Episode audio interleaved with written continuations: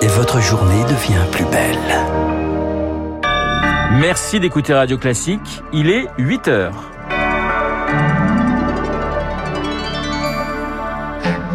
La matinale de Radio Classique avec Renaud Blanc. 14 jours sous les bombes, 14 jours de guerre pour les civils ukrainiens à Kiev. Certains refusent toujours de partir malgré l'avancée des troupes russes.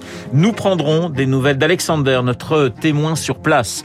Les cargos de pétrole russe ne peuvent plus accoster aux États-Unis. Conséquence de l'embargo décrété par Joe Biden sur le gaz et sur le pétrole. Les Européens sont encore loin de pouvoir faire de même. Et puis, les effets du Covid sur le cerveau se confirment. Selon une étude britannique, il toucherait bien des zones liées à la mémoire, à la concentration ou à l'odorat. Radio classique. Et le journal de 8 heures nous est présenté par Lucille Bréau. Bonjour Lucille. Bonjour Renaud, bonjour à tous. À la une, ces civils qui refusent de quitter Kiev. Cela fait 14 jours maintenant qu'ils se terrent dans les caves ou le métro de la capitale dans l'attente insoutenable d'un assaut. Selon le Pentagone, les forces russes se trouveraient désormais à 60 km de la ville. La colonne principale est toujours à l'arrêt en raison de problèmes logistiques et d'approvisionnement. Une autre ligne est bloquée à Tchernihiv, à 150 km de la capitale. Une troisième avancerait, elle, vers Kiev depuis le nord-est. Alexander vit toujours terré dans la capitale. Malgré l'avancée russe, il refuse de partir. Hier, la nièce de mon ami a été tuée quand ils essayaient d'évacuer leur petite ville près de Kiev. Les Russes les ont abattus. Il y a de grands risques d'être tué sur les routes. Donc, nous préférons rester à Kiev. Chaque jour, chaque nuit, nous entendons des explosions, mais je crois qu'on s'est habitué. Certains de mes amis sont déjà partis, d'autres sont restés. Ici, il n'y a pour l'instant pas de problème d'eau ou de nourriture. On espère que tout ça sera bientôt fini. Nous ne voulons pas devenir des réfugiés.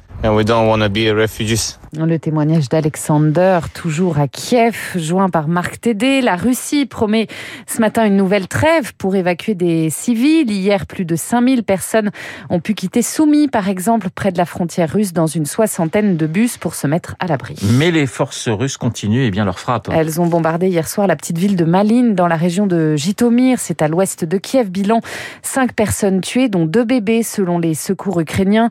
À Tchernihiv, l'explosion d'une mine antipersonnelle russe a fait trois morts hier et blessé trois enfants. Pour le général Jérôme Pellistrandi, directeur de la revue Défense nationale, si les Russes s'en prennent autant aux civils, c'est parce que leur plan ne se déroule pas comme prévu. Les Russes, d'une part, ont surestimé leurs capacités et ont sous-estimé la volonté de résistance des Ukrainiens, qui est beaucoup plus efficace euh, qu'on ne le pensait. Depuis quelques jours, les forces russes n'ont aucun état d'âme quant à frapper des infrastructures civiles, des zones d'habitation, pour à la fois euh, terroriser, casser euh, le moral des Ukrainiens, avec le fait paradoxal que l'opinion publique ukrainienne résiste à ces drames quotidiens. Des propos recueillis par Augustin Lefebvre. En parallèle, l'Ukraine attend toujours la livraison des avions promis par l'Occident pour protéger son ciel. La Pologne se dit prête ce matin à livrer aux États-Unis ses MiG-29 sur la base américaine de Ramstein en Allemagne pour que Washington les remette ensuite à l'Ukraine. Proposition jugée non viable par le Patagone car les États-Unis ne veulent pas impliquer directement l'OTAN dans ce conflit. Et Washington qui accentue toujours la pression économique sur Moscou. McDo, Coca-Cola ou encore Starbucks ont décidé de suspendre leur leurs opérations en Russie. Les États-Unis qui ont par ailleurs décrété hier un embargo sur les importations d'hydrocarbures russes, une sanction qui ne devrait pas pénaliser plus que ça l'économie américaine, Eric Mauban. Effectivement, le pétrole russe, c'est 3% de la consommation des Américains. Rien de stratégique. Washington n'aura aucune difficulté à produire davantage d'or noir. Les forages de pétrole de schiste ne demandent qu'à reprendre. Une perspective cependant vue d'un mauvais œil aux États-Unis en raison des nuisances sur l'environnement. La Maison-Blanche va préférer intensifier les négociations avec le Venezuela et l'Iran afin de leur permettre d'augmenter l'offre mondiale de pétrole. Quant à l'Europe, eh bien, elle s'avère impuissante à décréter un tel embargo. Certains pays, notamment l'Allemagne, ne disposent pas des infrastructures leur permettant de s'affranchir de l'offre de pétrole et surtout de gaz russe, une dépendance que l'Union européenne entend bien réduire au cours des prochaines années.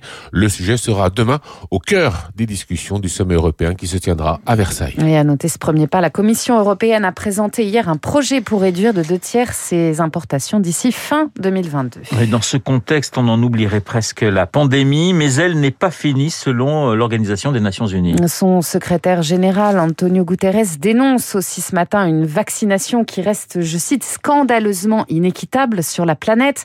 3 milliards de personnes attendent toujours leur première dose. Le Covid, une maladie respiratoire qui aurait des effets à long terme sur le cerveau. Cela se confirme selon une étude britannique publiée dans la revue Nature. Le virus s'attaquerait à des zones liées à la mémoire, la concentration ou encore l'odorat, Rémi Pfister. Depuis plus d'un an, le professeur Dominique Salmon de l'Hôtel Dieu à Paris soigne des patients atteints de Covid long.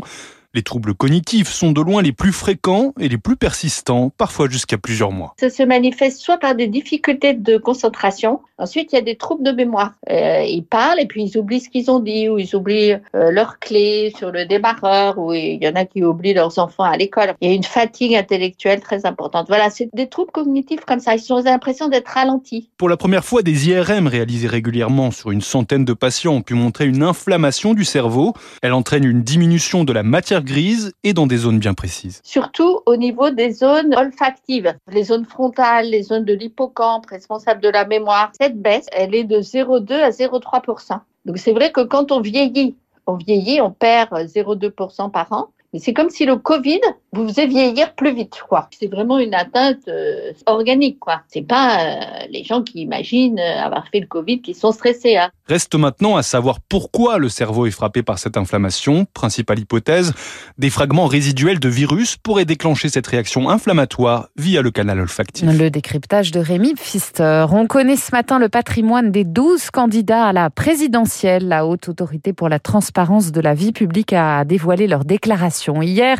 Cela va de 9 700 000 euros pour Valérie Pécresse à 122 000 euros pour Philippe Poutou, en passant par le demi-million net d'Emmanuel Macron. Un sondage vient par ailleurs perturber ce matin le match pour la qualification au second tour. Selon une enquête Elab, Jean-Luc Mélenchon continue sa progression en s'installant en troisième position à 13%, juste derrière Marine Le Pen en baisse à 15% et devant Éric Zemmour 11%. Lucille, verdict attendu aujourd'hui au procès c'est de l'attentat de Saint-Étienne du Rouvray. Après quatre semaines d'audience, les trois membres de l'entourage des meurtriers du Père Hamel seront fixés sur leur sort. Lundi, le parquet a requis 7 à 14 ans de réclusion, des réquisitions bien trop légères pour Marie-Claude Desjeux, présidente de la FINVAC, la Fédération des victimes d'attentats, partie civile au procès. J'ai du mal à entendre les magistrats dire qu'ils sont dangereux, qu'ils sont radicalisés, ils font de la propagande, ils ne sont pas complices. Donc effectivement, le droit est moins lourd en termes de condamnation, mais les conséquences peuvent être extrêmement graves.